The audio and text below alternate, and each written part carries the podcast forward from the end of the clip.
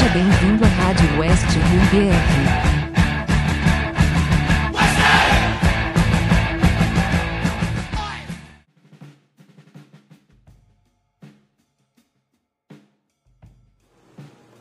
Rádio West Ham BR 37. Olá Hammer, eu sou o Lucas, jornalista e torcedor do West Ham. Voltamos após o nosso recesso aí de final de ano, né? Esperamos que você tenha tido uma ótima virada de ano, seja um ótimo 2022 para você, para sua família e principalmente para o que nos interessa aqui, para o nosso clube, para o West Ham. Estamos aqui hoje para principalmente falar de West Ham 3, Crystal Palace 2, mas temos algumas muitas outras pautas para debater aqui também. De início não poderia ser diferente. A gente tem que relembrar 2021, né? O ano que se passou. Foi um ano muito especial para nós, torcedores do West Ham. É ano que pegou a metade final da temporada passada e a metade inicial dessa temporada, foram dois períodos muito legais para o clube, né? Apesar de alguma ou outra instabilidade, que a gente sabe que é natural para a força de elenco que a gente tem comparado aos times que a gente está disputando agora. É, dá para a gente dizer que foi foi um período histórico para o clube. A gente conseguiu conquistar a vaga para a Europa League. Estamos há duas temporadas seguidas disputando ali tabela de cima de Premier League também. Então eu acho que dá para a gente considerar como positivo, né, Leandro? Queria saber o que você achou de 2021. O que, que você achou do retorno do David Moyes, né, que se completou mais um ano aí agora nesse comecinho de janeiro, no finalzinho de dezembro é, tudo que mudou nesse clube, tudo, tudo que você tem como, como expectativa como torcedor do West Ham agora, após esse ano tão especial que a gente teve. Salve Lucas, salve todo mundo que acompanhou a gente nesse último ano de 2021. É, é uma honra estar aqui agora gravando esse primeiro podcast de 2022. Antes de sinalizar sobre o meu resumo de 2021, eu quero agradecer real pela parceria de vocês nesse último ano, foi, foi incrível. Quem está no nosso grupo, acompanha a gente lá. O que eu falei não, não foi mentira, foi de coração mesmo. É... Fiz muitos amigos, especialmente nesse último ano, graças ao West Ham. E que tenha sido só o começo, cara. Foi um ano muito legal, falando mais como pessoa do que como torcedor. E valeu mesmo, que a gente siga nessa mesma pegada agora em 2022. Um feliz ano novo para vocês, para suas famílias. Especial para você também, Lucas, e tua família também, valeu? Cara, 2021 foi um ano mágico pra gente, mano. Agora falando como torcedor. É, nós vivemos coisas que já merecíamos há muito tempo, cobrava muito isso aqui, mas, mas nós, nós não imaginávamos que aconteceria, especialmente de como, visto como a temporada começou, o elenco enxuto e tudo mais sendo que honra a quem merece honra. Não tem um pé só não, tem dois pés do David Moyes nisso. O elenco realmente comprou a ideia do cara e hoje é para mim a peça principal do elenco, junto com o Rice. É, tá extraindo o melhor de cada jogador. A gente tá vendo agora, por exemplo, o Lanzini ter voltado a jogar bem é uma das maiores evidências disso. Depois da lesão, todo mundo sabe que o Lanzini não estava a mesma coisa. E vale ressaltar que ele estava na pré-seleção para a Copa do Mundo de 2018, antes de ter machucado. Então, a gente vê que sim, que o elenco está fechado, que comprou as ideias dele. E é legal, ele está completando mais um ano no nosso comando, que, que mantém assim, cara. Já dei muita porrada nele, já reclamei muito dele, de sua teimosia, mas é indiscutível que ele vem fazendo um puta trabalho com a gente. Se me contassem no, no início de 2021 que ao final de 2021 nós estaríamos terminando a primeira, a, primeira fase da Europa League como líder do grupo, eu sinceramente não acreditaria. De verdade mesmo. É... Não acreditaria nem que nós iríamos para a Europa League. E Brincadeiras à parte, cara, foi, foi um ano incrível pra gente. Um ano incrível, um ano que a, a torcida merecia viver e que, sem dúvidas, no, nos coloca com expectativa lá em cima para o que 2022 tem a oferecer, sabe? Tô, tô bem otimista, não vou mentir pra você. A gente vai falar disso um pouquinho mais pra frente. A única coisa que eu não quero que a gente leve de 2021 para 2022, mas parece que vai acontecer de novo, é a síndrome de transformar 3 a 0 num placar perigoso. Eu nunca vi isso na vida. E os caras conseguem essa proeza. É, é surreal. É surreal mesmo. A gente vai falar disso um pouquinho mais pra frente. Nossa, nem fala, cara. É... Queria também, antes de tudo, reforçar é, é, essa fala aí do Leandro de início. Um agradecimento mesmo a todo o pessoal que colaborou com a gente durante esse ano de 2021. É, seja no projeto do, do, podcast, nas nossas páginas no, no, Twitter, no Instagram, no projeto do Cachecol também, que o Leandro esteve mais à frente, enfim. Tudo que a gente se propôs a fazer em 2021, a gente sempre pôde contar com, com vários torcedores do West espalhados aí pelo Brasil, que sempre nos deram muita moral. Então a gente preza muito que em 2022 seja assim também, se permaneça essa amizade muito legal que a gente estabeleceu, é, nossas farpas que a gente troca ali no grupo durante os jogos, enfim, muito legal ter, ter essa interação e a gente ter essa sensação de pertencimento mesmo de que a gente tem um grupo de torcedores muito bacana do West Ham aqui no Brasil e que de fato merecia essa fase boa, essa fase boa que que começou com o David Moyes retornando, né? A gente torceu muito o nariz, né? A gente não gostou do retorno dele ao West Ham e calou nossa boca. Felizmente calou muito a nossa boca. Tá sendo um grande trabalho, é como o Leandro falou.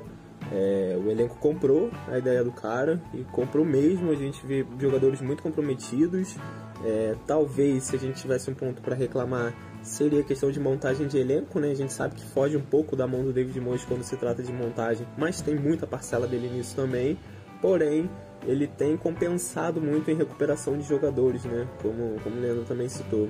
Ele citou agora o exemplo do Lanzini, que é um fato gritante né, para essa temporada agora. É um jogador que, que eu até achei legal na, na, postagem dele de ano novo, né? Todo mundo sabe que eu sou muito fã do Lanzini e eu sigo o perfil meu, pelo meu perfil pessoal. Eu tava lendo a postagem dele de fim de ano, agradecendo tudo que aconteceu, a família, ele que tá, tá com a esposa grávida, se casou. E aí no final, quando ele está falando ali de futebol, ele tem uma frase ali muito marcante que ele diz que é sobre se sentir importante de novo. Eu acho que o David Moyes causa isso em muitos jogadores, sabe? É, o fato dele ter transformado o Antônio num, num baita de um centroavante, acho que isso para a confiança dele é ótimo. É, é um cara que virou jogador de seleção, apesar de ser uma seleção de menor expressão, ajuda né, na autoestima do jogador, na autoestima do profissional. O, Dawson que a gente não gosta. Teve muito jogo bom na temporada passada também, é verdade. E a gente sabe que pro nível dele não era natural isso acontecer. Enfim, são vários exemplos. O Creswell, né, que a gente, a gente chegou um momento que a gente não queria ver mais o Creswell pintado de ouro. E hoje a gente está vendo a falta gigantesca que ele faz por conta da lesão que ele está tá afastado do time. São muitos e muitos exemplos de jogadores que o David Moyes recuperou. É, acabou meio que reforçando o elenco com peças que já estavam dentro do clube. E, e acho que isso é um ponto muito legal que ficou, ficou marcado aí nessa, nessa arrancada de recuperação do West. E, e, é bom demais ver isso, né? Ele pegou o time lutando para não cair, transformou numa briga de classificação para competições europeias. Fomos para a competição europeia, no caso da Europa League como o Leandro também falou, não acreditaria no, cenário da gente pegando um grupo, passando em primeiro, quase que invicto, né? A gente só perdeu o último jogo ali que estava cumprindo tabela, cheio de garotos no time contra uma equipe que estava disputando a vaga ainda. Enfim, foi uma baita de uma campanha. Muito bacana ver esse momento, é, é algo que a gente merece mesmo. E infelizmente tem esse pontinho aí do, do 3 a 0 ser placar perigoso, né? É uma das temáticas que a gente vai debater aqui hoje. Mas antes disso, eu queria falar com você, Leandro, sobre justamente essa questão de elenco. É óbvio que é, que é muito legal se reforçar com o que a gente já tem dentro do clube, mas chega um momento que não dá, né? Que a gente precisa mesmo investir. Eu acho que a gente viu isso na última janela de transferências, né, de início de temporada. É, é, óbvio que o Dalson fez uma temporada muito acima do esperado na temporada passada, mas definitivamente não era um cara confiável. Sabe disso, por mais implicância nossa que seja em alguns momentos. Sabe que não tem como levar uma Premier League inteira com, com esse nível de titularidade. E aí o, o movimento que fizemos no mercado foi um movimento bruto, né? Foi buscar um jogador do Chelsea, pagando caro, e resolveu o nosso problema. Definitivamente a zaga Zuma e Ogbona funcionou, consertou o que a gente reclamava muito ali, nos deu possibilidades ofensivas, né? Porque são dois caras muito bons na, na bola aérea ofensiva também. Mas aconteceu o que aconteceu, né? É, o Bona fora da temporada, rompeu o ligamento do joelho. O Zuma teve esse problema aí na perna também e parece estar retornando, mas já desfalcou bastante aí o time durante a temporada. Na lateral esquerda, o Quasel também teve aquele problema na coluna no jogo contra o City, né? Se impactou ali com a trave, tá tendo problema no osso, da, numa, numa vértebra. Enfim, é, são desfalques ali que pesaram muito, né, cara? E aí, o que acontece? Logo em janeiro. Em janeiro, que costuma ser o problema para equipes que têm elenco curto, né? Se a gente for lembrar no, no, no, no, ano passado, da temporada passada, também foi justamente nosso período de instabilidade, né? Onde a gente perdeu para Chelsea, onde a gente empatou com o Palace em casa, onde a gente empatou com o Brighton, perdeu para United, enfim. E aí o ponto de virada foi em janeiro, logo no primeiro de janeiro, realmente, né? Quando a gente ganhou do Everton fora de casa por 1x0, um gol do seu cheque. E agora nessa temporada acabou acontecendo de novo, né? A nossa última gravação aqui tinha sido justamente naquela vitória contra o Chelsea, em jogo que a gente debateu muito aqui sobre sobre se uma baita de uma vitória, uma vitória gigante, mas muito mais vitória do que atuação, né? Não foi um grande jogo. E aí depois teve aquele jogo de cumprir tabela mesmo na Europa League, vencer, perdemos por 1 a 0 pro, pro Dinamo em casa. Não fez muita diferença, né? Aí quando chegou a maratona mesmo do futebol inglês, durante dezembro, a coisa apertou novamente. A gente empatou com o Burnley num jogo muito ruim, onde a gente teve proposta de jogo e não conseguia ali no último terço do campo finalizar de jeito nenhum como deveria jogadas. Perdemos para o Arsenal fora de casa por 2 a 0 perdemos para o Tottenham na Copa da Liga por 2 a 1 perdemos para o Southampton em casa por 3 a 2 e aí isso já era o final do mês, né? Uma baita de uma sequência negativa, o elenco muito apertado, muito desgastado Agora, na, na final ali, na, na, virada do ano, a gente volta a ganhar, né? No finalzinho, no dia 28 do 12. A gente enfrentou mais ou menos ali frágil Watford, né? Que deu um jogo duro pro Tottenham aí nessa última rodada, mas a gente viu que não é uma, uma grande equipe, então a gente cumpriu a nossa obrigação, que era vencer esse jogo. Apesar do susto inicial ali, tivemos uma, uma mentalidade de time que vai brigar na parte de cima da tabela, que quando enfrenta esses times tem que vencer, vencemos e ontem a gente foi vencer o Crystal Palace. Eu queria saber de você, cara, se, se você acha que é pura coincidência ou não, tem de fato aí justamente em dezembro, que é onde o calendário inglês mais aperta, a gente tem essa instabilidade. É, o que que acontece? Porque se não roda muito elenco, né? A gente estava rodando mais agora. E se a gente for comparar, agora a gente tem Europa League, teve Copa da Liga muito mais avançada do que teve na temporada passada.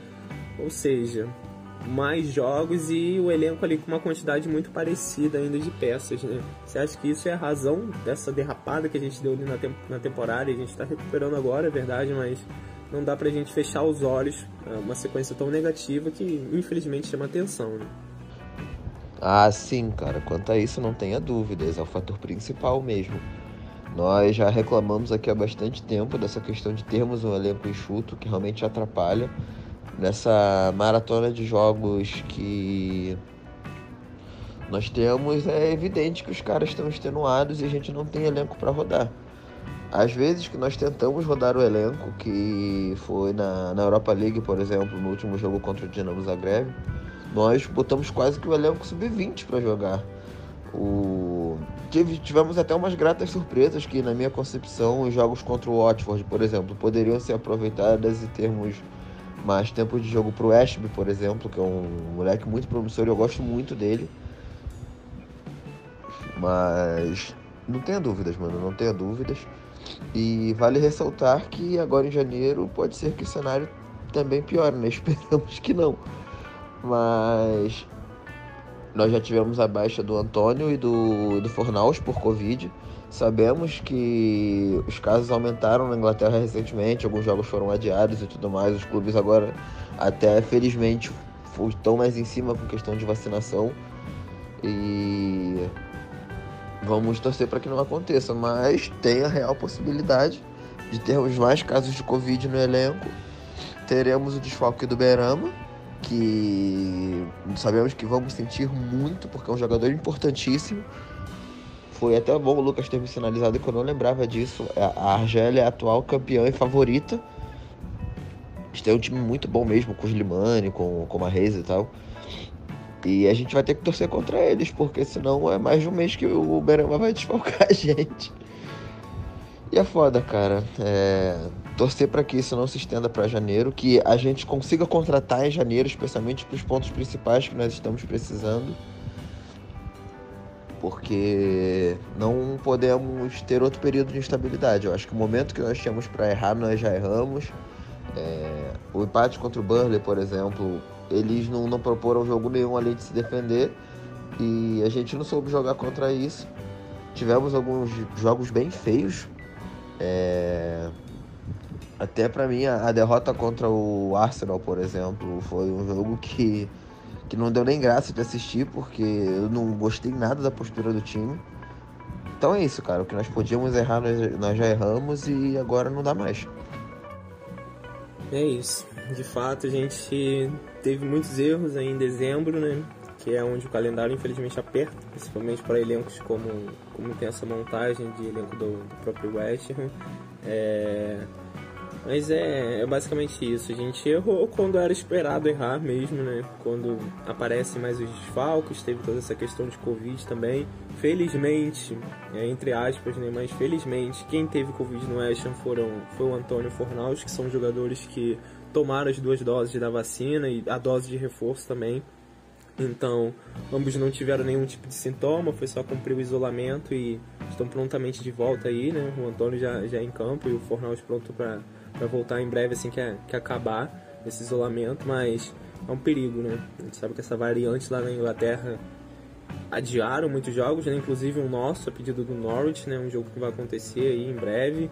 Enfim, é, é um perigo constante que o próprio David Moyes cita que os clubes meio que nunca sabem o dia de amanhã, porque podem pode acontecer de um, dois, três jogadores estarem infectados e se espalhar pelo elenco, como pode ser no caso do West Ham bem controlado, como foi até agora por conta da vacinação que aconteceu. É, é muito no escuro mesmo essa questão e, e, azar também de lesões, né? Lesões mais graves, como aconteceu com o Gibona, o Krez, o Zuma. É, é, algo que o nosso elenco não dá muita cobertura ainda. Não dá para confiar numa dupla de zaga com, com Diop e Dalson. Não dá para confiar com o Massuaco na lateral esquerda, infelizmente. São jogadores que, quando estavam compondo o elenco, parecia estar tudo bem, né? É, no, início da temporada a gente até elogiava aqui as atuações do Diop e Dawson na Europa League, porque estava tão encantado com, com Zuma e Ogbona e eles davam uma segurança, tirava totalmente a pressão. Agora esses dois como titulares definitivamente não dá. É, a gente vai se, se aproximando aqui da, do debate sobre o jogo e a gente tem que falar sobre isso, né, Leandro? Foi um jogo onde a gente abriu 3 a 0 para cima do Crystal Palace mas um jogo onde a gente sofreu duas bolas na trave. Fabiano acho que precisou fazer duas defesas difíceis e de repente a gente abre 3 a 0 é, creio que no primeiro gol, muitíssimo mérito da dupla Berama e Antônio. É um link-up ali que funciona muito bem, né? Aquele lançamento de, de cobertura do Berama acontece com frequência, o desvio do Antônio. Foi um gol muito parecido do, do West Ham que fez, que fez contra o Burley na temporada passada, né? Aquela levantada ali do Berama e o desvio do, do Antônio. É, e aí veio, veio o Lanzini, né, no, no, que até o David Moyes citou na entrevista após o jogo, no algo diferente, né, é, e eu achei muito legal também na, na, entrevista após o jogo o David Moyes ter citado que o Lanzini não é mais o, o cara que era antes da lesão, eu concordo completamente com ele, não é mais aquele 10 que, que tem intensidade, que vai sair driblando as pessoas, que vai sair dando passes chaves toda hora, que é o tipo de jogador que o Berama é hoje mais próximo ali no elenco. Era o que era o Lanzini antes da lesão, né, lá em 2018, quando ia para a Copa do Mundo. Infelizmente aquilo aconteceu. Porém, é mais um meio-campista que distribui jogo, faz ligações, e eu concordo. Eu acho que, que o que a gente viu do Lanzini em campo foi muito disso. E ainda teve a questão de fazer nada mais nada menos que dois gols, né? Eu acho o segundo gol do Aishan nesse jogo um gol espetacular arrancada do, do Declan Rice, que recebeu a bola ali na, no centro ali do campo, né? na parte de defesa ainda. Ele saiu arrancando, nenhum jogador do Palace chegou perto dele ali, tamanho posição física, espaço, deram certo espaço também. aí quando você dá espaço para um cara desse, fica difícil parar. E o Rice foi, deu no pé do Lanzini, o Lanzini ele teve, teve um ápice técnico ali, né? deu um belíssimo drible, uma belíssima finalização, fez um golaço jogou no Palace, que já está mais do que acostumado, né? Um time que mais sofre com ele ali ao lado do Tottenham na, na Inglaterra. É... E depois teve ali um, um pênalti que beira o ridículo, né? É, lance de pelada mesmo, né? Colocar o braço ali na bola sem ninguém em cima, enfim. Pênalti claríssimo que me chamou a atenção o juiz tão próximo ali não ter marcado o pênalti, né? Precisou o VAR interferir e foi pênalti mesmo, bobeiraça do jogador do, do Crystal Palace. 3 a 0 num, num momento em que o Palace estava ali tendo suas oportunidades, mas não conseguia concluir em gol.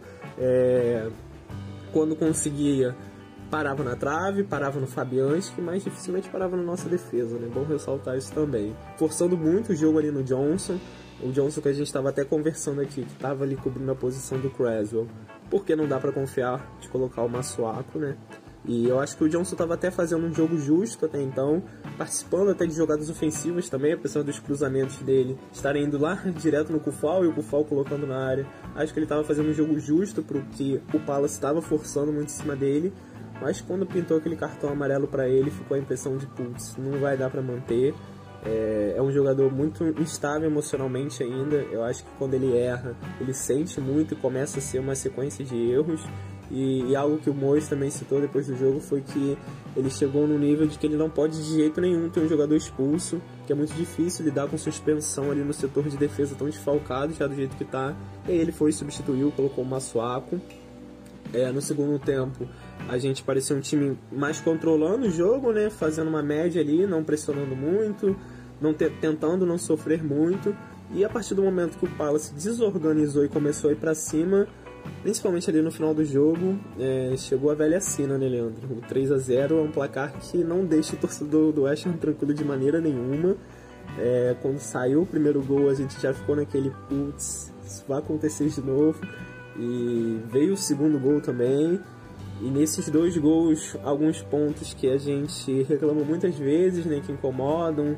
É, no, no, primeiro gol, um espaço ali do Massuaco que não dá para entender aquela marcação que ele fez ali em cima do, do jogador do Palace. O Diop muito longe do, do, do Eduardo, que finalizou também. É, e principalmente no segundo gol, que sai de uma bola parada, numa falta que o Diop cometeu sem necessidade nenhuma. É, distribuição de jogadores na área para fazer a marcação por zona não funcionou. A bola foi pro gol, 3 a 2 e aí no finalzinho quase saiu o empate do Palace para matar a gente do coração, né? Juro para você que naquela bicicleta do, do atacante do Crystal Palace, Nelma saiu do corpo por um momento e depois voltou. A gente viu ali o empate saindo e felizmente não saiu, mas três pontos, né? É, é uma atuação onde a gente teve um adversário que atuou bem, mas um adversário que estava desfalcado justamente nesse setor que, que onde pode ter o cara acima da média fazer diferença, né? Tava sem o Zaha e sem o Gallagher e a gente estava com um setor ofensivo muito completo, né? Tava só sem o Fornaus e quando a gente teve as oportunidades, a gente fez logo, logo no início do jogo. Então fica essa impressão de que talvez tenha pesado as peças ofensivas que estiveram em campo, né? E a gente conseguiu os três pontos importantíssimos, assim como foi contra o Watford também, né? Como a gente citou lá no início, uma equipe mais frágil, mas quando a gente enfrenta, a gente tem a obrigação de vencer. Seis pontos, né? estabelecemos o, estancamos ali essa, essa sangria negativa que tava, né? Tava complicadíssimo. E agora a gente tem aquele. Depois da, da FA Cup, a gente tem o Norwich em casa. O jogo que, que foi adiado, né? Por conta da Covid. Então são, são três adversários que a gente tinha meio que a obrigação de, de impor uma sequência de vitórias para poder se recuperar e não desgarrar do bolo ali de cima, né? É, eu estava até assistindo depois do jogo aquele, aquele ESPN FC, né, aquele programa depois que, da transmissão, e muita gente ali colocando o West Ham como azarão por essa briga. É, eu acho que é muito isso por conta do, do que a gente tem de elenco, né, cara? A gente viu um jogo onde nossas peças ofensivas foram muito bem, mas nossas peças defensivas acabaram pecando um pouco, né? Quer saber se a impressão foi essa também e se você ficou tranquilo depois que o time abriu 3 a 0 em hipótese alguma, fiquei tranquilo com o time abrindo 3 a 0 4 a 0 5 a 0 10 a 0 tendo jogado no segundo tempo com Diop, Dawson e Masuaco.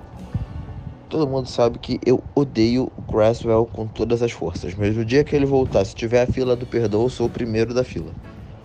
Que falta está fazendo o Cresswell? Meu Deus, não, não dá, cara. Dawson e Diop, eles são muito atrapalhados, como você falou, a a falta que o Diop fez na, no lance do segundo gol deles, completamente desnecessária. O cara de costas, a jogada morta. Cerca o cara, espera ver o que ele vai fazer, espera ele definir para depois você agir. Deu-lhe uma porrada no cara sem necessidade. A zaga olhou, A preguiça do Antônio para cortar a bola chegou em a uma aqui onde eu moro, no Rio de Janeiro. E 3 a 2 os caras. Por muita sorte a gente não tomou o empate no final. E vale ressaltar o seguinte: se o Zaha tivesse jogado, seria 3 a 3 porque é certo a gente tomar gol do Zaha. Todo jogo a gente toma gol dele. Complicado, cara. Realmente o Creswell tá fazendo muita falta, muita falta mesmo. É... Voltamos a falar sobre a questão do elenco enxuto, mas aí agora pesaram mais as lesões, né? Perdemos a dupla de zaga titular, perdemos a lateral esquerdo titular e é gritante, gritante mesmo a diferença do nível técnico da, do, da, dos jogadores do time titular para o reserva, cara. Realmente não dá. David Moyes já entendeu que não tem como nós jogarmos uma Premier League com Dalson e Diop no time titular. É, é torcer para agora, nessa janela de janeiro, como nós vamos falar mais para frente. Nós precisamos mesmo trazer um zagueiro, precisamos mesmo trazer um centroavante. E. De novo, eu nunca vou entender o West Ham tornar complicado um jogo com resultado favorável de 3 a 0. Inexplicável. Se o Zaha estivesse jogando, nós tomaríamos o um empate, porque todo jogo contra o Crystal Palace nós tomamos gol do, gol do Zaha. Pois é, é, de fato a gente realmente precisa de um, de um zagueiro. É, acho que o que o David Moyes falou depois do jogo também, quando questionado sobre, sobre essa, essa referência de zaga, esses desfalques de zaga principalmente, sem o Zumar, acho que ele deu, deu basicamente a letra ali para a diretoria, né? Ele disse que é uma das prioridades na janela de janeiro. É difícil conseguir alguém que se encaixe no perfil, que o West Ham e o David Moyes só começam goste, que esteja disponível em zagueiro em janeiro, principalmente sendo zagueiro, né? É, é, é difícil, mas que se tiver, se for possível, ele vai fazer essa contratação. Porém, a volta do Zumar antecipada pode mudar esse cenário, mas ainda assim ele manteria esse interesse porque uma lesão poderia voltar ao cenário todo de novo como está hoje. Então acho que o pensamento é basicamente esse. O zagueiro realmente é uma prioridade para a janela que a gente vai debater mais à frente ali. E a gente viu nesse jogo contra o Palace porque não dá para confiar. Acho que até no jogo contra o Watford também, que a gente tomou um gol tão cedo, né? A marcação do Dawson naquele primeiro gol me incomodou um pouco, a maneira que ele tentou se jogar para bloquear um possível chute, enfim. Não, definitivamente não é uma dupla de jogadores que me agrada e eu acho que a gente realmente precisa investir se quiser continuar mantendo, mantendo as esperanças de, de lutar por, por vaga na, na Europa mais uma vez. É, fazendo o nosso tradicional ponto negativo e ponto positivo do jogo. Ponto negativo tá super, hiper claro, né? É, eu vou pelo menos de Diop nesse jogo, porque me chamou a atenção justamente os lances ali pela esquerda, é, seja com o Johnson ou com o Massuaco na cobertura. Ele não deu segurança para nenhum dos dois, e as jogadas que forçaram em cima dele alguma vez ou outra ele ganhou, é verdade, mas as vezes mais importantes não foi assim, ou cometeu falta, ou ficou distante demais do, do jogador do Palace, enfim, foi, foi um ponto negativo que me chamou a atenção. E ponto positivo, eu não poderia, obviamente, escolher outro que não fosse Manuel Lanzini, o verdadeiro dono do Crystal Palace. É impressionante, sempre quando tem jogo contra o Crystal Palace, é um cara que a gente pode contar que vai fazer alguma graça. E fez duas nesse jogo, né? Dois gols, uma atuação muito legal. É, dentro desse perfil novo que o David Moyes estipulou para ele, né? De ser um jogador mais de distribuição, de, de passes curtos, viradas de jogo também, enfim, é, exigindo menos da intensidade dele, que infelizmente ele não tem mais, porém sabendo explorar os pontos corretos e ainda fez um baita de um golaço e acabou com aquela síndrome do, do batedor de pênalti no West Ham também, né? Teve um pênalti lá naquele jogo contra o Chelsea, bateu muito bem, converteu outra vez agora. É, definitivamente é um batedor de pênaltis enquanto estiver no time titular sem, sem um Noble ali para acompanhar, né? É, queria saber de você, Leandro, seu ponto negativo e seu ponto positivo dessa partida. Acho que é meio claro qual é o negativo, mas conta pra gente. É, sendo clichê mais uma vez, cara, o, o ponto negativo é, vai ser sim a defesa. Eu vou sinalizar como ponto negativo o Massuaco, porque todos os gols foram originados no lado esquerdo. Foi, não sei se sentiu o jogo, se tava cansado de ressaca, não sei que porra que tava. Mas não ajudou defensivamente nem ofensivamente. O fez eu sentir saudade do Johnson e muito mais saudade do Creswell. Então isso para mim já vai ficar ponto pesativo como ponto negativo só de ódio. Pesou muito eu ter que sentir saudade do Creswell, eu não queria isso. E como ponto positivo, também não tem como não ser o Lanzini, cara. Tiveram algumas atuações muito boas do, do Rice, gostei muito do Susek também. Susek voltando a jogar bem, pegando confiança novamente, isso é muito bom, é muito importante pra gente, mas o, o dono do Crystal Palace, como você falou, e agora do Botafogo, é o Lanzini mesmo, não tem jeito. Partidaça, voltando a jogar em alto nível, Imagino que o Lucas tenha ficado em êxtase assistindo o jogo. E é legal, cara. É legal ver, como você falou também, Lucas, ver ele se sentindo importante pro elenco de novo. Eu acho que isso é importante demais. Levanta a confiança do cara. É... Isso é bom, isso é bom. É legal mesmo ver ele jogando bem. Que mantenha. Nós, nós vamos precisar muito disso especialmente agora, durante a ausência do, do Berama, vai ser a, a prova dos nove do Lanzini mesmo. E, mas acho que vai dar certo, cara. Acho sim que vai dar certo. Torcer para ele não se machucar de novo. E é isso, é isso.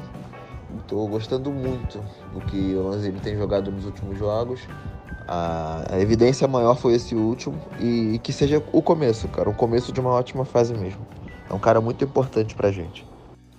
Nossa, informação de bastidores aqui, a gente não gravou o podcast ontem porque eu estava completamente sem voz tanto cantar o funk do Lanzinho aqui na minha casa. Foi, foi uma coisa êxtase total mesmo, é. Brincadeiras à parte, realmente é um cara que gosto muito. Sempre torci muito para que desse certo no West Ham. E obviamente depois de tudo que aconteceu lá em 2018, né? Tava muito perto do ápice da carreira dele, de disputar uma Copa do Mundo e ter uma lesão tão grave, ter ficado tanto tempo fora é muito bom ele poder mesmo se, se encontrar, se sentir importante da maneira que é possível agora, né? E é, é o que a gente falou lá do David Moyes no início, saber explorar esses pontos, porque realmente não vai ser fácil a gente ficar esse tempo todo sem o Berama, apesar de, de alguns jogos ruins, né? Aquele jogo contra o Southampton dele foi muito ruim, a gente já viu uma resposta imediata, jogou pra caramba contra o Watford, Jogou bem pra caramba também agora contra o Palace, um pouco mais discreto, mas sempre participativo ali na ponta esquerda. É, a gente vai ter que contar com o retorno do Fornaus, né, voltando de Covid. Torcer para que se mantenha sem nenhum sintoma e que o Lanzini mantenha essa, essa boa fase aí, essa boa, esse bom momento que ele conseguiu nesses últimos jogos. E agora falando de janela de transferências, né, que vocês tanto gostam, que vocês tanto especulam, é, precisamos mexer, nos mexer, né, Leandro? Que o que David Moyes fez com o Vlasic é o que fez com o Beramo na temporada passada, definitivamente naquela temporada do do vamos ter paciência, não vamos colocar no, no máximo de minutos possíveis que podemos, vamos segurar para se, se encontrar dentro do clube, se encontrar dentro da Inglaterra, muita ambientação mesmo, né? E sejamos sinceros também, ele não teve uma resposta tão, tão impactante ainda. Me parece estar muito mais respondendo a essa ambientação também. É, não sei se vai chegar alguém ali para poder dividir essas responsabilidades. Parece que o Lingard complicou, né? É, pode ser um cenário que vai mudar, mas hoje, que no dia que a gente está gravando, aparenta ser muito uma questão dele deixar o contrato dele no United acabar para ele sair de graça ter mais opções de mercado, poder receber luvas, enfim, ser um jogador para ele poder ter uma livre escolha de onde vai jogar e não ele ir jogar onde o Manchester United aceitar a proposta. É, mas para zaga é urgência total, né? Principalmente enquanto Zuma não volta. A gente já viu rumores aí sobre mercado alemão, sobre muito sobre mercado francês, Championship, jogadores com, com final de contrato ou sem muita utilização de Premier League. É, mas é isso, né, cara? A gente precisa principalmente de zaga, né? Talvez ele um lateral esquerdo, como você citou também. O que, que você acha? Qual que você acha que vão ser as movimentações? Eu confesso que eu tô muito seguro ainda enquanto quanto essa janela. Eu, eu eu não acho que, que o West vai fazer grandes movimentações de cara. Gostaria que fizesse, mas acho que não vai acontecer. Principalmente pelo perfil que a gente conhece já de contratação do David Moyes. É um cara que quer tá sempre 100% seguro de quem está chegando no clube. Isso é um mérito, né, para que não contrate uma peça errada mas isso contrasta com a urgência que a gente precisa de reforçar, né? Queria saber qual que é o ponto ideal aí que você acha, se a gente deve passar um pouco por cima dessa cautela para reforçar logo, ou não, se a gente tem que fazer o investimento certo, porque pode ser uma coisa a longo prazo, né? A gente não sabe o nome que vai chegar, é, e, e, quando questionado também sobre a janela, as janelas de janeiro, o David Moyes lembrou muito bem, né? Porque ele tem muito mérito. Na primeira dele aqui, ele trouxe o Solcheck e o Bowen, isso mais pro final da janela, né? A gente até lembra que, coincidentemente, o Bowen estava sendo disputado entre o West Ham e o Palace. É, e na outra janela ele foi trouxe o Lingard, o que foi bem mais rápido, né? Mas demorou para acontecer ali na a partir do momento que se saiu o rumor de negociação. Enfim, foram nomes que tiveram impacto. Você acha que nessa janela vai ser assim também?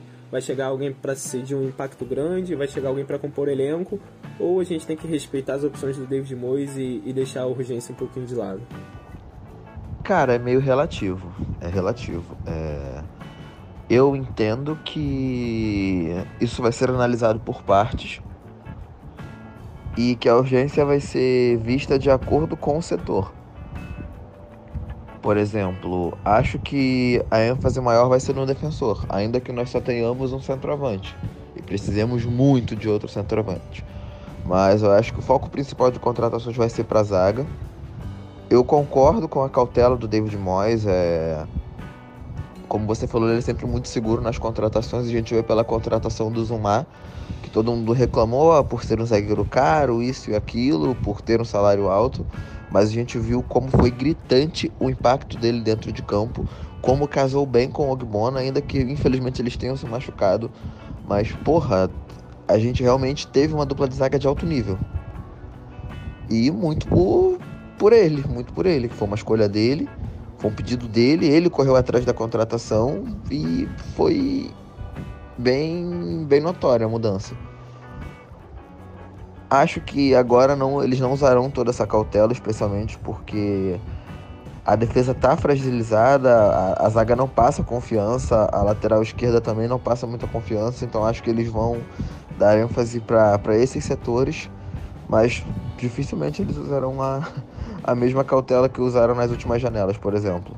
Acho que, pelo menos nesse caso, a questão do, do David Moyes não deve pesar tanto, porque tá evidente, tá evidente que a gente precisa. Creio eu que o Moyes tenha percebido isso também, mas sabemos que o, o Moyes ele é um cara um pouco mente fechada com isso. Então, creio eu, especialmente, a o Lucas vai me confirmar, eu não sei se o Kretinski já, já tem voz ativa no clube, se aquele diretor executivo, se não me falha a memória, que trabalhou no City também já tem voz ativa, mas já estão vendo isso também. Então acredito que até como talvez carta de apresentação, alguma coisa do tipo. Eles devem querer fazer alguma coisa, nem que seja ajudar a viabilizar alguma contratação. Então acho que por isso não, não vai pesar tanto o, o cautela do David Moyes, vamos dizer assim. Eu acho que eles vão se mexer mais. Espero que mexam certo, porque realmente a gente precisa. Para a zaga, por exemplo, tem o, o Nat Phillips, que é um nome que me agrada muito. Tem os nomes que já foram ventilados antes, o Kaleta Kari e tudo mais. Vamos ver, vamos ver. De verdade, acredito que não tenham. O, não usarão a, a cautela do David Moss como, é, como foco principal, não. Pelo menos não nesse primeiro momento. É, eu acho que, pelo menos a impressão que eu tenho é que vai depender muito dessa recuperação do Zuma, sabe? Eu acho que conforme ele for evoluindo, isso pode ser um meio que um álibi ali pro West Ham endurecer mais as negociações, ou conforme pare de evoluir, ser ali um motivo para acelerar as negociações para esse nome de. E aí acho que varia conforme a necessidade também, né? Enfim. Sobre o Kretinsky e o Rob Newman, né, o diretor novo, a gente meio que parou de ter notícias, né? Porque quando eles chegaram ficou muito claro a estrutura que estava se montando ali, diferente para contratações. E agora é a hora do vamos ver, né? A gente vai, vai ver como, como estão as, as influências deles sobre, sobre o atual momento de contratação ali do West Ham. Eu acho que o dinheiro inicial do Kretinsky foi muito para bater dívidas que o West Ham adquiriu durante a pandemia. Não sei o quanto isso vai ser permitido para a janela de agora, é, principalmente naquele nome que tanto nos interessa, né, que é o Leozek, o atacante do Sparta Praga, o outro clube dele. E se fosse possível ser uma possibilidade, eu adoraria. É, acho que é um nome de muito potencial e que aceitaria numa boa revezar posição com o Antônio. É, é um cara que demonstrou, pelo menos na Euro, ter certa irregularidade ainda por conta da idade, mas com alguns lances ali demonstrando a qualidade que ele tem. Então eu gostaria muito de que fosse a opção ali, meio que apelando pro, pros conhecimentos e contatos e tudo mais que, que o Kretinsky tem ali de início. É, esses dias a gente teve até um, um rumor envolvendo o Patrick Schick, né? O, o baita centroavante do, do Leverkusen que a gente queria antes dele ir para o Leverkusen, né? Não sei qual a possibilidade disso acontecer hoje sem um grande investimento. Acho muito provável, tá, tá muito em alta lá na Alemanha para a gente contratar. A gente teria que fazer um grande investimento. Não sei se esse grande investimento aconteceria para um cara da onde a gente tem um, um, um, titular ali muito bem definido, né? Mas eu adoraria que viesse. É, sobre zaga também, além desses nomes que o Leandro citou, a gente tem tantos, né? O Nat Phillips, o Tarkovsky, o Aki, o Kaleta K, nossa, é muito, é muito rumor, agora mais recentemente até o Sully do Bayern de Munique, jogadores da, da Alemanha. Voltou à tona o Adabarayo do, do Fulham, né, um jogador que era do Manchester City, poderia vir para uma barganha de 3 milhões de libras para o West Ham na, na, janela passada, assim como o Robertson, né, lateral também do Fulham. É, jogadores que tiveram a possibilidade de vir muito barato para o West Ham no passado, a gente não quis contratar e agora que estão no Fulham parece estar tá despertando certo interesse ali de novo, mas não sei também o quão, o quão grande é esse interesse, né? E aí eu acho que entra muito da lesão do Zuma também. Talvez ele fosse uma opção para ter o Zuma recuperado já, mas para substituir o Zuma dificilmente. Mas fica aí como análise também, né? É, tem aqueles velhos rumores sobre nomes do Arsenal, né? O Enquetear pro ataque já, já é de rumor aí quase que padrão toda janela. E mais recentemente o Nathan Niles, né? Acho que seria uma ótima adição ao elenco que é um jogador muito versátil para muitas posições. E hoje mesmo a gente está vendo mais rumores crescendo sobre o Gazi, né? Aquele jogador do, do Aston Villa. Um cara que também tem certa versatilidade ali pelas pontas.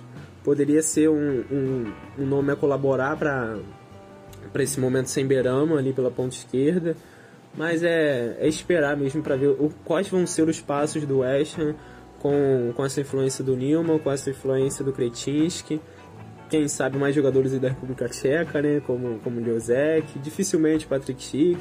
Teve rumor aí sobre o Barak também, né, do, do Elas de Verona, que é um jogador ali mais de, de meio campo, mais parecido com o perfil que era do Lingard, apesar de ser muito mais muito mais físico do que do que é o Lingard, né, ser um jogador um pouquinho mais forte do que ele.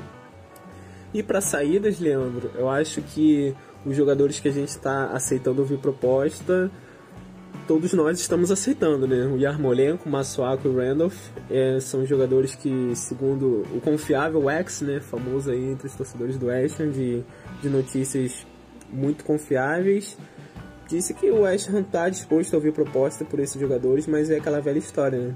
Quem que vai fazer proposta por eles, né? Pois é. A, expectativa que eu tinha de saída com, com a questão do Yarmolenko, por exemplo, foi a Euro, Acho que ele só vai jogar bem com a gente se a gente fizer uma camisa amarela, um terceiro uniforme amarelo, porque nada explica como ele consegue se movimentar, correr, meter gol na seleção e com a gente ele consegue ser um jogador tão inútil. É... Por mim, se eles quiserem sair, eu vou ficar muito feliz. Pago o Uber se for necessário, e nem mesmo com a Libra 8 reais eu não vou me incomodar.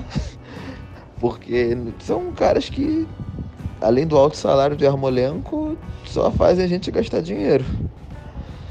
É, não tem muito o que agregar. O, o Randolph não, não passa segurança nenhuma, especialmente agora com o Areola, nós, agora que nós temos dois goleiros bons. Não tem, não tem porquê nós termos o custo do Randolph, por exemplo. É, o Fredericks, eu quero que vá pro caralho, não gosto dele, vocês sabem. O e o Yarmolenko, cara, eu queria entender, queria entender o que que justifica o salário dele. Porque, sinceramente, não tem condições, não, não tem justificativa, mano. É bizarro. é um cara absurdamente caro, ab absurdamente ruim e não agrega em nada, em nada. Sobrevive até hoje do gol que ele fez contra o Chelsea.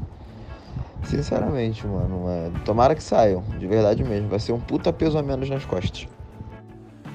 Enquanto a gente está gravando aqui, né, eu tava dando uma, uma olhadinha nessas notícias aqui de transferências, né? É, crescendo um pouco esse rumor sobre o Gazi e saiu agora no Telegraph sobre uma possibilidade da gente tentar a contratação do Adama Traoré, aquele jogador forte do Wolverhampton, né? Eu queria saber de você, Leandro, o que, que você acha desse possível rumor? É, é, um cara que notoriamente joga pelas pontas no, no Wolverhampton, né? É, não vem numa fase muito boa, é verdade, mas que me lembra um pouco o Antônio, né? Será que poderia ser um nome ali para o David Moyes transformar em centroavante, como ele fez com o Arnautovic lá atrás, como ele fez com o Antônio aqui agora. É, será que vale investimento? Aparentemente, o Wolves gostaria de uma venda por cerca de 20 milhões de libras. Acho improvável que o West Ham tente uma proposta desse tamanho por ele, mas quem sabe numa negociação ali possa ser um nome interessante para pelo menos dar uma, perdão pelo trocadilho, mas uma encorpada no elenco, né? Porque é um cara que tem características muito próximas ao Antônio, né? E a gente viu lá no começo do, desses rumores, a gente ficou muito feliz quando teve rumores com o Arthur Cabral, né? O jogador lá do, do Basel, que jogou aqui no Palmeiras, no Ceará, justamente por ser muito semelhante ao Antônio. Queria saber a sua opinião sobre essa posição de centroavance, né? A gente falou muito de zaga ali, muito de de especulações sobre Zuma voltar, o quanto interfere, o quanto é urgência, o quanto precisa de cautela, enfim, toda essa análise. Mas para centroavante, sua preferência seria um cara mais próximo do Antônio, um cara de perfil diferente, um cara mais paradão de área, como era o Haller, por exemplo, que desde o definitivamente não deu, não deu continuidade na, na carreira dele dentro do West Ham e está muito bem lá no Ajax, enfim não combinava com o nosso estilo de jogo, ou um cara um pouco mais leve, como é o Leozek, ou não, ou tem que ser um cara de explosão, de força física, como é o Antônio, como é o Traoré, como é o Arthur, enfim. Qual a sua opinião de perfil mesmo? Como seria esse atacante que você gostaria de ver? Se é um reserva mesmo? Ou se não, se você concorda com aquela galera que, que acha que o Antônio não, não deveria ser seu camisa 9 tão confortavelmente titular assim, ou se seria uma peça mesmo para revezar ali a posição com ele. Mano, é... eu acho que é viável essa questão do Traoré. Mas acho que sinceramente não resolveria o problema. Para gastar 20 milhões de libras, ainda que nós saibamos que não, não vai pagar, o West não vai pagar isso nem fudendo. Mas já que é para colocar dinheiro na mesa, eu traria o Arthur Cabral tem características semelhantes ao Antônio, é melhor tecnicamente que o Antônio, é melhor tecnicamente que o próprio Traoré e entregaria muito mais até do que o Liozek, vamos dizer assim. Eu gosto muito do Liozek, ele é um cara muito versátil, é um, um cara leve, até mesmo pela idade, ele ainda está em processo de evolução, então fica mais fácil de moldar aos modelos de jogos do West mas acho que sinceramente a, o Arthur Cabral seria o essencial. Não vindo o Cabral, o foco principal tem que ser o Josek mesmo. Não tem muito que fugir disso não. Eu não traria o Adama Traoré não, sinceramente. Porque na real seria mais do mesmo. É um, um cara que está em baixa. Que viria para não, perdão, que não viria barato para brigar pela titularidade com o Antônio.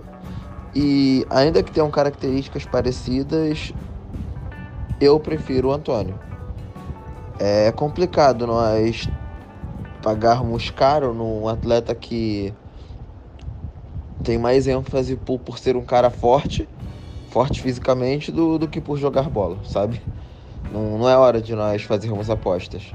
Especialmente se tratando do David Moyes, como a gente falou anteriormente, que é um cara muito conservador com, com questão de contratações. Então, dificilmente ele vai ceder que a diretoria faça uma, uma aposta alta no jogador que não pode dar certo.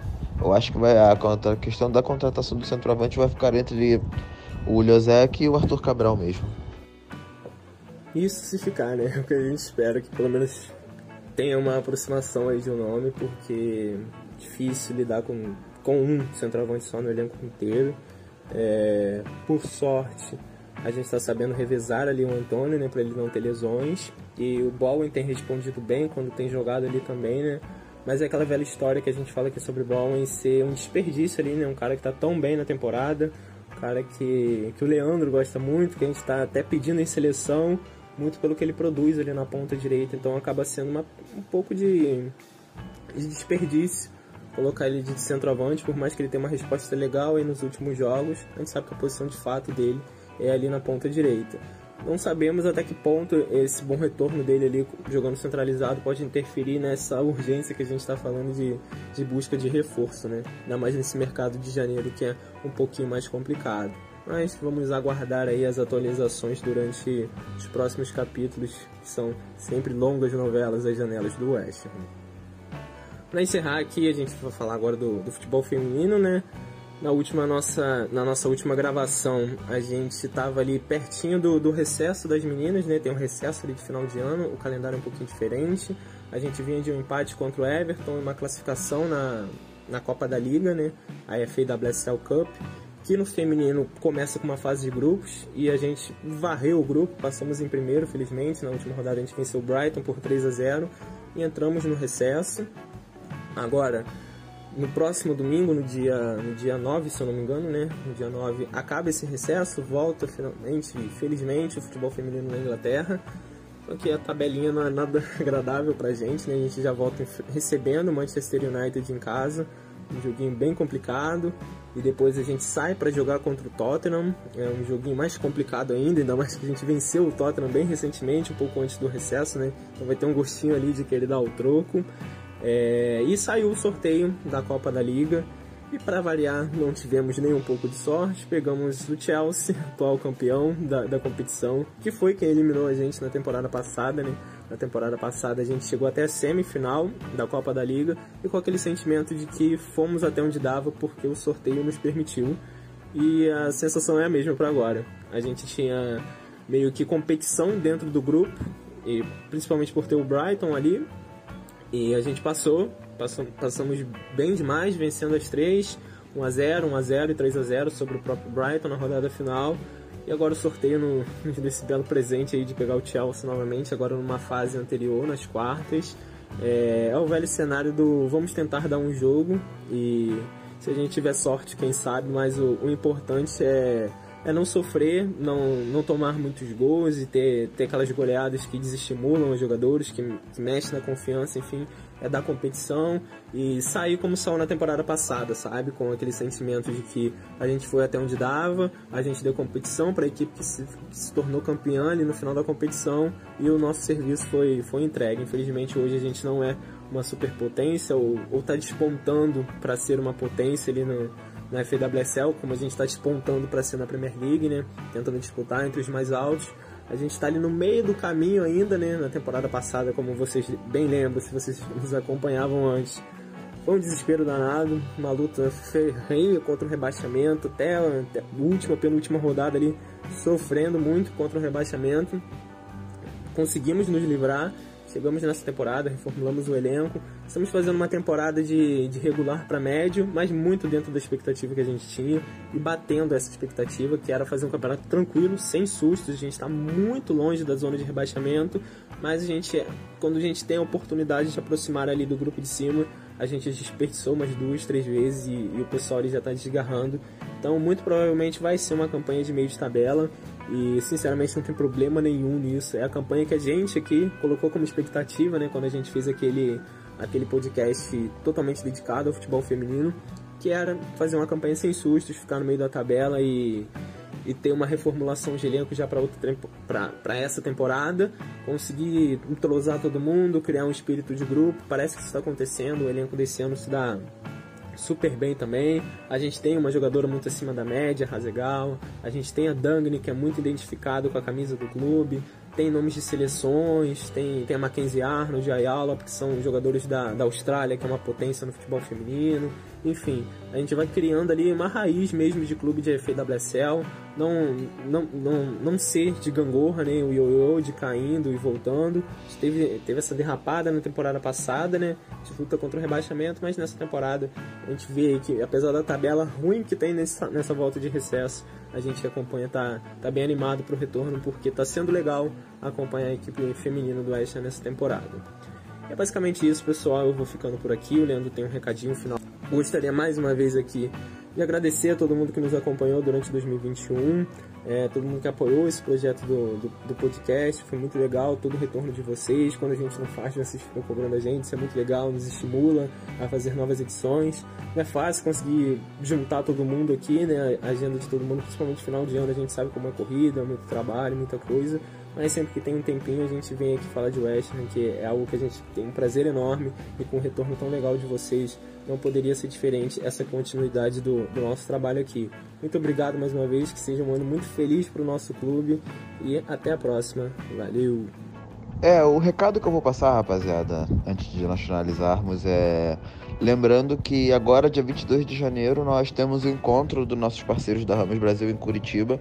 Eu vou estar lá representando a, a BR West. Então, se você que escuta a gente vai estar lá também. Aparece com o pai, vamos tomar uma cerveja, vamos trocar uma ideia, vamos dar risada, vamos torcer pra gente ganhar do, do United. Eu acho que vai ser difícil, mas vamos pra cima deles. Se você não vai ou tem interesse em ir, não sabe com quem vai, não sabe como vai, vamos trocar uma ideia, chama a gente aqui. É... A gente tenta ver a melhor forma, talvez tentando viabilizar alguma coisa, tô trocando, trocando uma ideia com os caras, talvez, para ver se alguém ajuda em relação ao estadia, alguma coisa do tipo. Indica algum hotel que seja mais em conta, pensão, qualquer parada dessa chama a gente, chama os caras da, da Ramos Brasil também, eles vão ter total disponibilidade de ajudar no que for necessário. E quem puder fazer uma força para estar tá lá, mano, vamos. Vamos sim, porque vai, vai ser maneiro pra caramba, não tenho dúvidas disso. Eu já tô ansioso pra caramba e sei que vai ser um dia foda. Muita gente maneira que eu só conheço via internet, ainda não tive o prazer de conhecer pessoalmente, mas felizmente no dia 22 eu vou ter esse prazer. Então, se você que escuta a gente tem interesse aí também, mas não sabe se em relação à estadia, não sabe em relação à passagem, a gente tenta ajudar, cara. A gente tenta procurar, ver com alguém, não sei. Vamos lá, só dá um alô na gente, pode me chamar no, nos perfis pessoais. E precisando de qualquer ajuda, a gente está à disposição também para poder ajudar os caras, valeu? É, completando o que o Lucas falou, que 2022 seja um ano de, de muitas realizações pra gente, cara. Como eu falo muitas vezes aqui, a gente merece muito. E que 2021 tenha sido só uma prévia. Só uma prévia mesmo. É, o cenário é bem otimista pra gente, por incrível que pareça. E vamos para cima. Valeu, tudo de bom para vocês, para as suas famílias. Muito obrigado por terem acompanhado a gente aqui em 2021 e que os laços se estreitem cada vez mais agora em 2022, mano. Obrigado mesmo pela, pelo carinho de vocês pela gente, pela, pelo respeito que vocês têm pela gente, é, até pelas cobranças, pelas ideias que vocês dão. A gente recebe muita coisa. Tem muita gente que fala comigo no privado do WhatsApp, por exemplo, dando ideias e tal. E isso é maneiro. Uma parada que, que começou bem pequena, hoje já tá ganhando uma proporção boa e isso é legal. Isso é legal, muito graças a vocês. Então, obrigado mesmo, de coração mesmo, muito obrigado. E 2022 estamos juntos de novo. Vocês vão enjoar de escutar a nossa voz, porque tenho certeza que a gente vai terminar bem. E quando a gente tá bem, tem podcast para vocês. Valeu? Um abraço, rapaziada. Tamo junto. Valeu!